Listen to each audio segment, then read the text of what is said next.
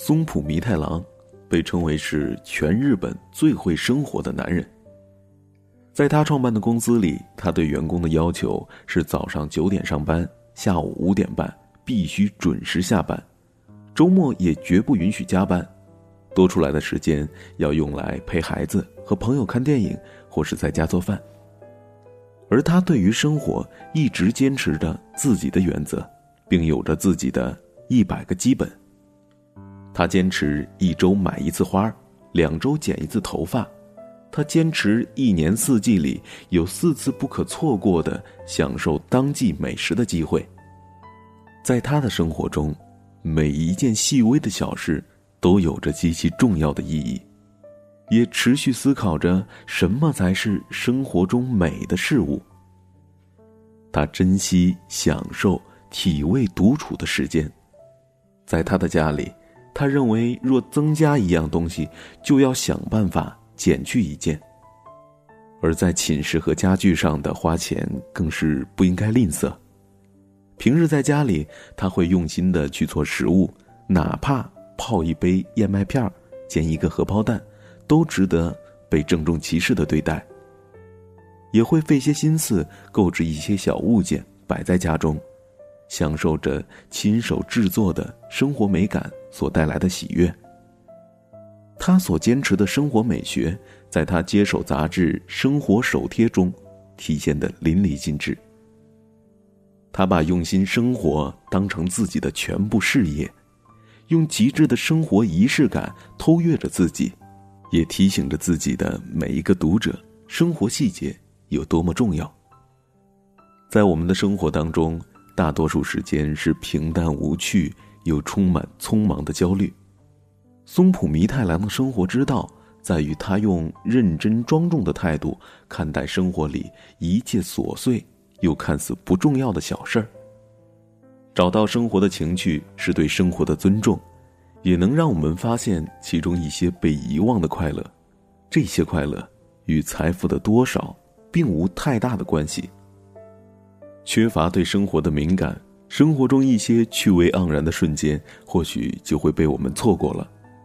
比如你种植的绿萝，在你新买的花瓶当中伸展出来一片还带着晶莹露珠的叶子，就能够让你感受到那抹绿色带来的生机。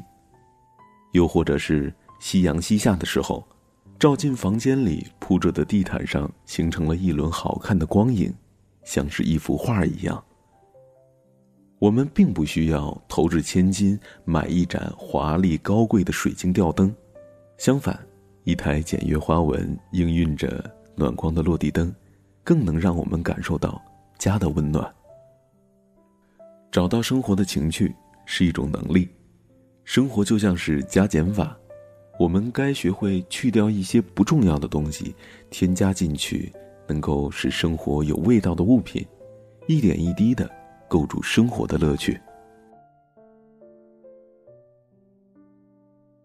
村上春树创造了一个词儿“小确幸”，指的是细小而确实的幸福，是稍纵即逝的美好。村上春树说，他生活中的小确幸是多的不得了，例如买回了刚刚出炉的香喷喷的面包。他站在厨房里，一边用刀切片一边抓住面包的一角，那一刻，可以察觉到幸福。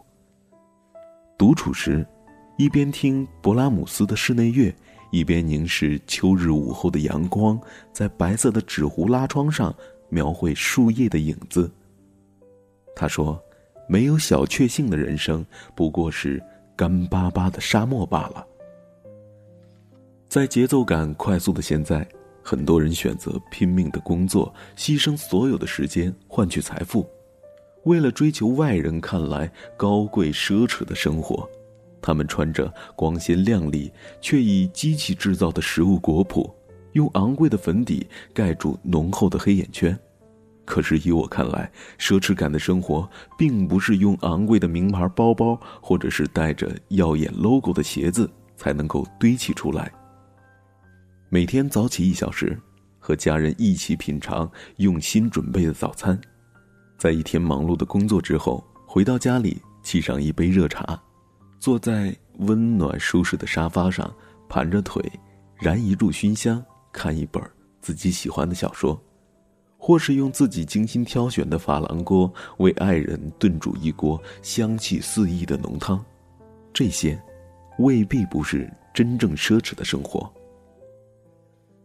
想起曾经在台湾环岛的时候，在台东住过一家民宿。民宿老板是一对年轻夫妇，养着一只金毛猎犬。他们的民宿装潢非常的简单，但每一处皆可以看到主人的用心。散发淡淡香气的木地板，干净洁白的纯棉床铺，桌上玉滴的鲜花，墙上挂着色调自然的壁画，每一个角落都是一尘不染。老板娘自己种植蔬菜，还有水果。清晨早早的来到田园里采摘新鲜的西红柿，还有黄瓜，洗干净之后与鸡蛋简单的翻炒，已然味美。在早餐的时间与他们闲聊，才知道他们两个都是从知名大学研究所毕业出来的，曾经有着令人羡慕的高薪工作，最后却回到了家乡，改造了父亲留下的老房子作为民宿。他们每天在沐浴着日光的房间里面醒过来，在草丛上与狗狗追逐跳跃，和来来往往住宿的陌生人攀谈，给花浇水，研究不同的食物做法。他们说了，城市生活并没有不好，只是忙碌的工作让自己没有时间停下来思考，忙碌的一切好像让生活越来越失去意义了。在这里。或许没有喧嚣热闹的街道，也没有浮光掠影的大商场，但我们可以在这里感受生命静静流淌的力量，也更明白了家的意义。即使我只是一个过往的旅客，也能够在住着那几日里感受到满意的爱意。那种感觉，是那种叫做家的温暖。在我的心中，生活的意义是，即使一个人，也能把生活过得热气腾腾的情趣。这种对生活有着不停息的热烈感动，让我坚信，让生活及生活的空间保持干净整洁，是对生活的尊重。记得有位女作家曾经这样说过：“一要有一的美妙，人要有人的精神，家要有家的样子。”我愿意盖着阳光晒过后有着淡淡香味的棉被安然入睡，也愿意在周末起个大早清洗衣服还有床单，把沙发和桌子整理清爽，更愿意在阳台种植几盆花草，养一只可以依偎在脚边的宠物，把住宅打扮的精致漂亮。王小波曾经说过：“一个人只拥有此生此世是不够的。”他还应该拥有诗意的世界。过这种诗意的生活，并不是什么矫情的造作，而是在庸常生活里让自己带一点格调与品味的做事，把生活过得浪漫有趣，不让自己活得那么粗糙。一个人生活品质的改善，并不需要多少钱来堆砌，更与地位无关。有一个诗意的生活。是可以从一件一件的小事去实现的，给自己布置一个优雅的客厅，摆上几盆绿色植物，铺上柔软的地毯，收拾好卧室，因为这是梦开始的地方。在家里，给自己开辟一个可以安静思考的空间，在这里可以看书、写字、听音乐。就像松浦弥太郎对生活细节的坚持。村上春树努力发掘生活当中的小确幸，民宿老板夫妇对生活仪式感的看重一样。你要记住，不一定非要价格昂贵才能够实现，而是我们应该学会善待自己，尊重生活。我要带你到处去飞翔。走遍世界各地去观赏，没有烦恼，没有那悲伤，自由自在，身心。多开朗。忘掉痛苦，忘掉那悲伤，我们一起启程去流浪。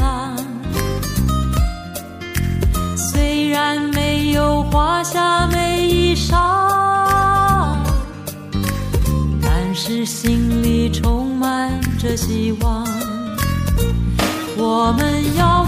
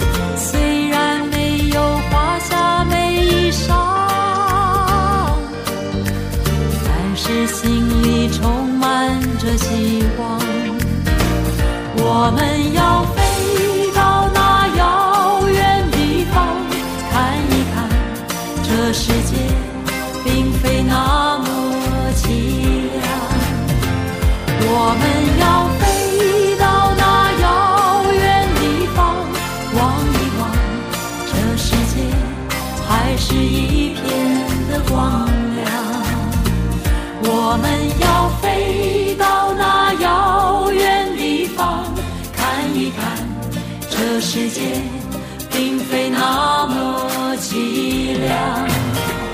我们要飞到那遥远地方，望一望这世界还是一片的光亮。我们要飞到那遥远地方，看一看这世界并非那么凄凉。我们要飞到那遥远地方，望一望这世界还是一片的光亮。我们要飞看一看。